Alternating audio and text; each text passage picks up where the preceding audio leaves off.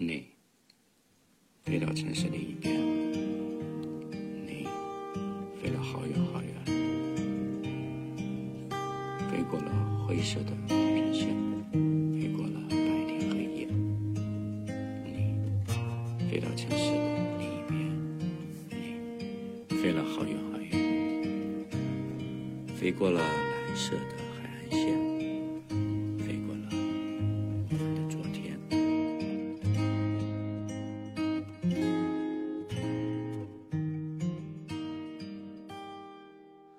这里是都市夜归人每周二的明日梦想家，我是叶枫，夜晚的夜，微风的风。本档节目由喜马拉雅和十里铺广播电台联合制作。是留在大城市好，还是回到小城市好？一直以来都是很多人的困扰。你是否也在被这样的问题困扰着？在今天的节目当中，叶枫想和你分享的是来自李许然新书《所有的奋斗都是一种不甘平凡》中的一篇文字。总有一代人要背井离乡。如果你有什么心里话，可以在评论处告诉我，也可以加入我的微信。英文字母小写，汉语拼音。你好，叶枫。你好，叶枫。下面时间，让我们一起来听。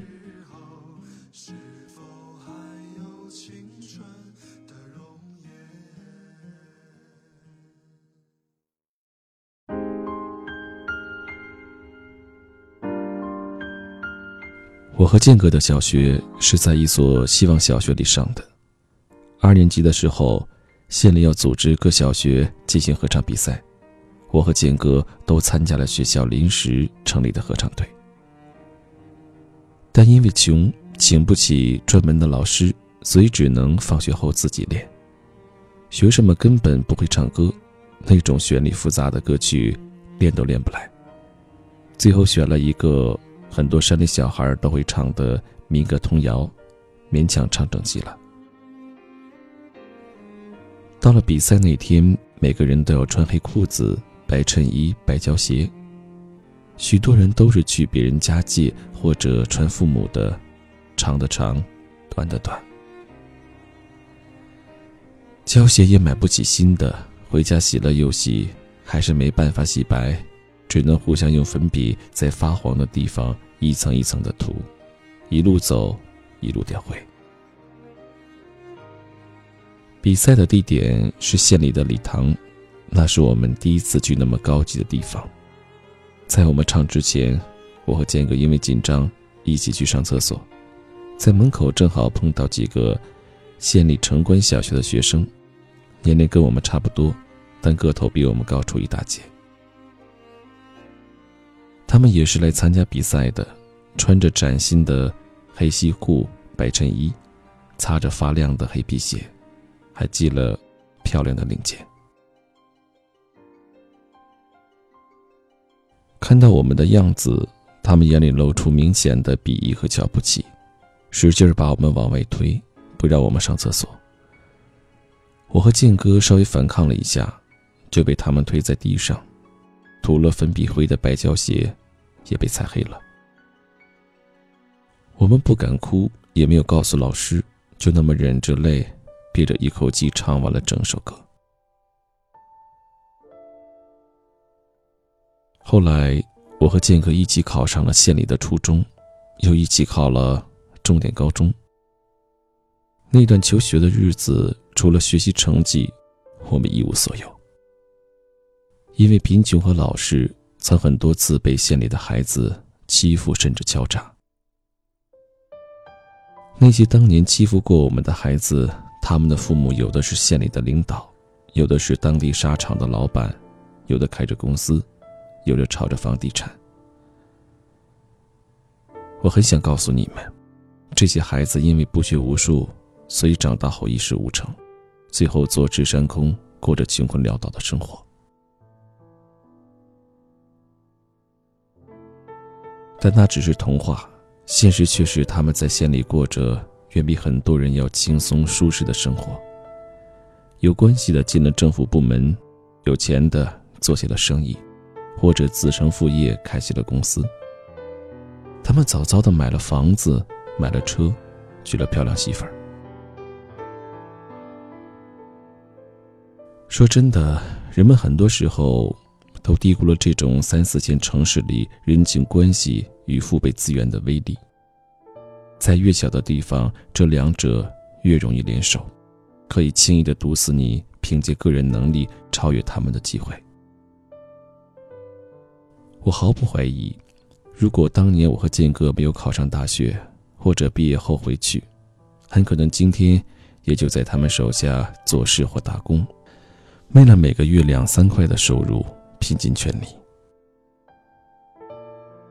幸运的是。我和建哥考上了大学，进了大城市，见到了更大的世界。虽然建哥高考考得并不好，最后只能去了天津一所三本院校，毕业后从很基础的工作开始干起，一年的工资还不够回家一次的花费，但现在，他也已经是一个房地产公司的小领导，一个月的收入可以在天津买一平米房子了。经过了这么多年的努力，我们终于在大城市里站稳脚跟。现在可以说，我们一点也不比那些小县城里的公子少爷们过得差。那些儿时的贫穷和屈辱，就像是上辈子的回忆那样遥远。我们的下一代一出生，就将毫无疑问成为城市里的孩子。我一定会教育他。不要去瞧不起或者欺负那些农村来的孩子，因为你每天习以为常的东西，在他们那里可能就只在幻想里出现过。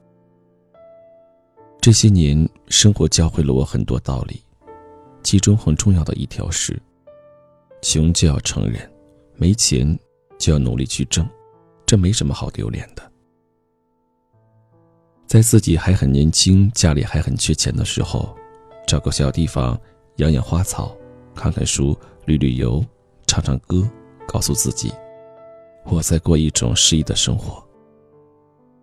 或许很可能，是你还没有见识到这个社会残忍的真相。更可能，你以为生活巨大的不幸绝不会降临在自己身上。我曾经，也这么认为。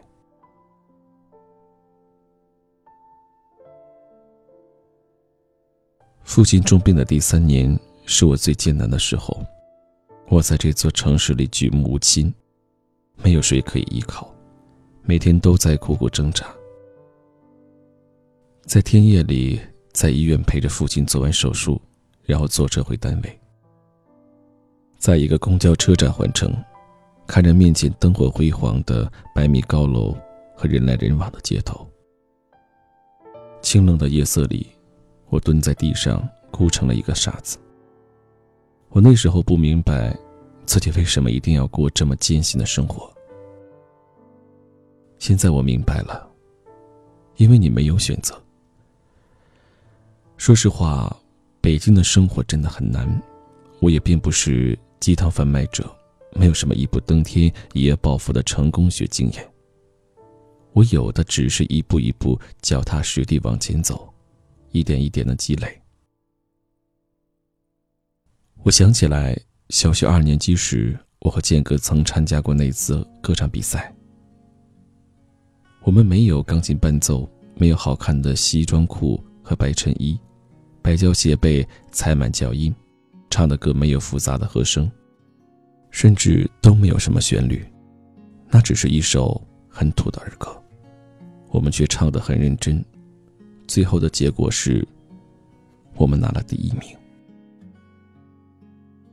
从那时起，我就相信，只要给我们站在舞台上的机会，我们并不比任何人差。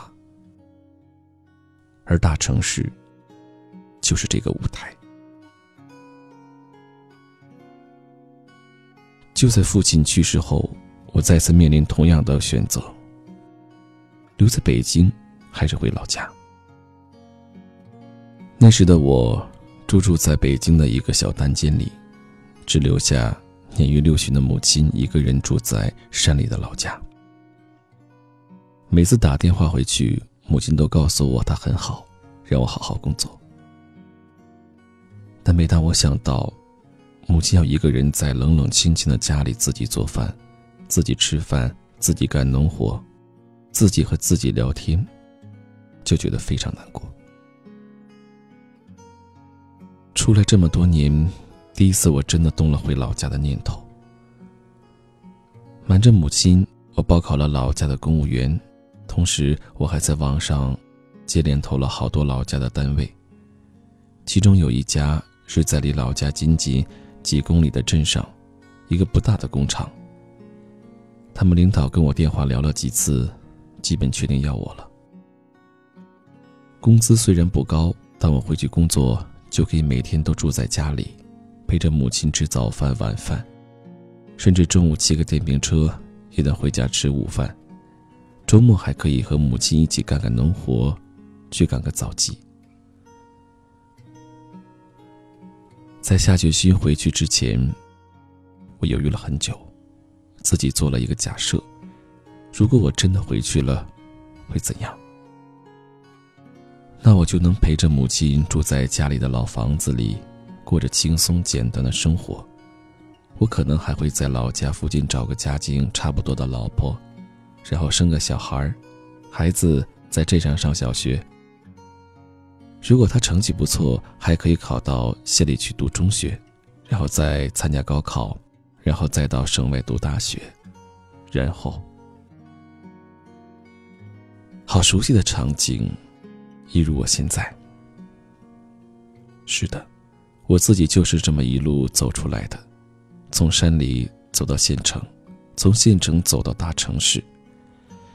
如果我选择回老家，我的后代将会继续复制我曾经走过的这条路。更重要的是，因为老家的收入不高，一旦我回老家后，母亲身体出现什么状况，我将不可能像在北京工作时那样。轻轻松松的将她接到北京来就医，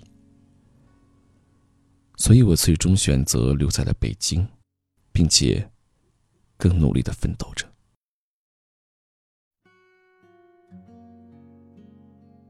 又过了几年，我终于定居在北京，成了家，然后将母亲接到了这里。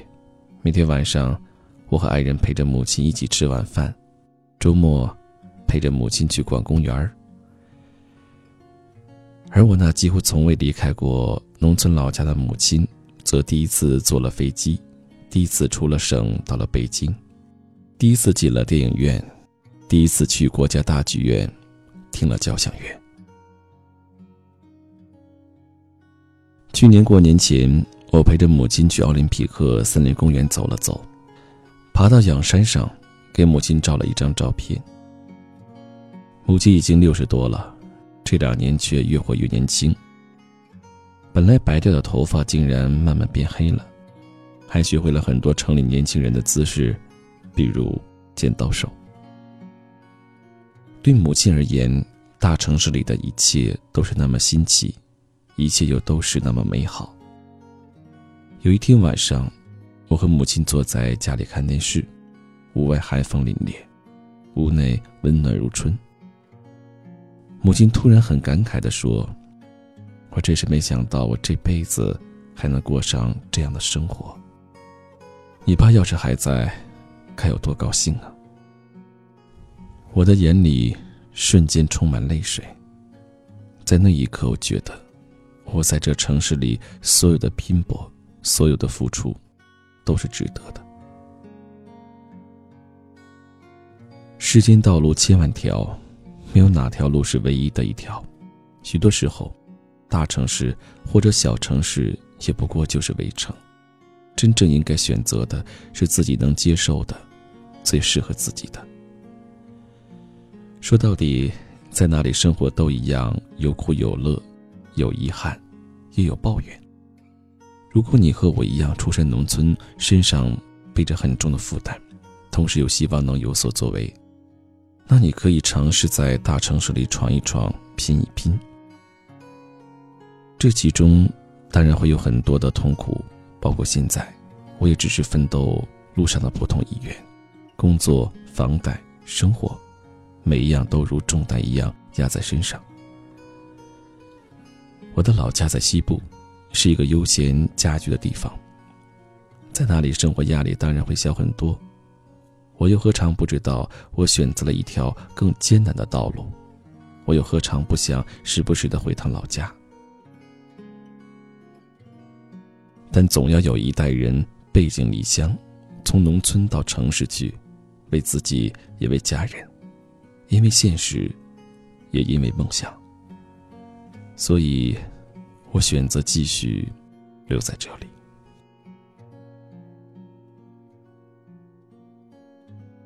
在节目的最后，叶飞也真诚的希望，在大城市打拼的你，能够越来越好。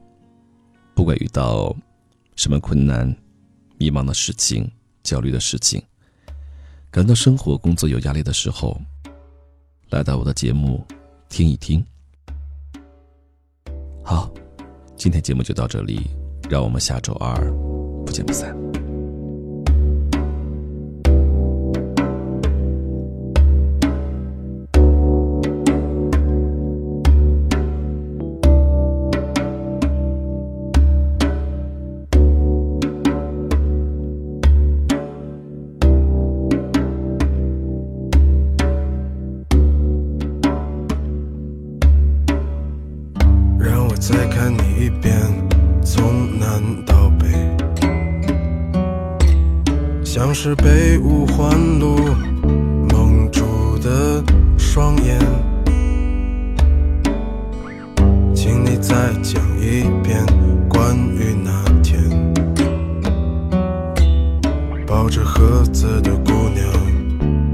擦汗的男人。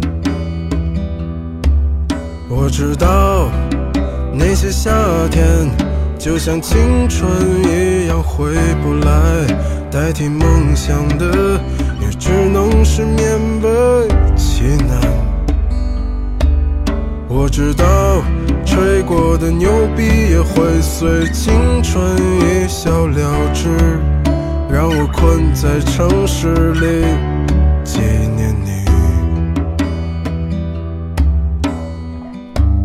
再尝一口秋天的酒，一直往南方开，不会太久。让我再听一遍最美的那一句：你回家了。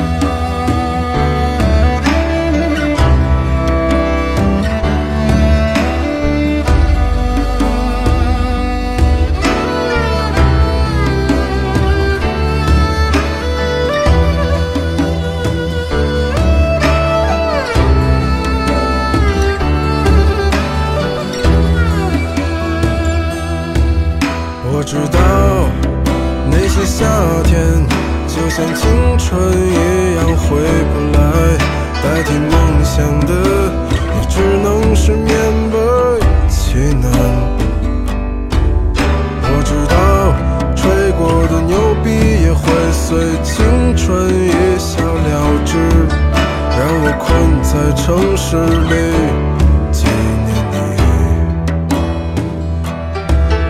我知道那些。夏天就像你一样回不来，我也不会再对谁满怀期待。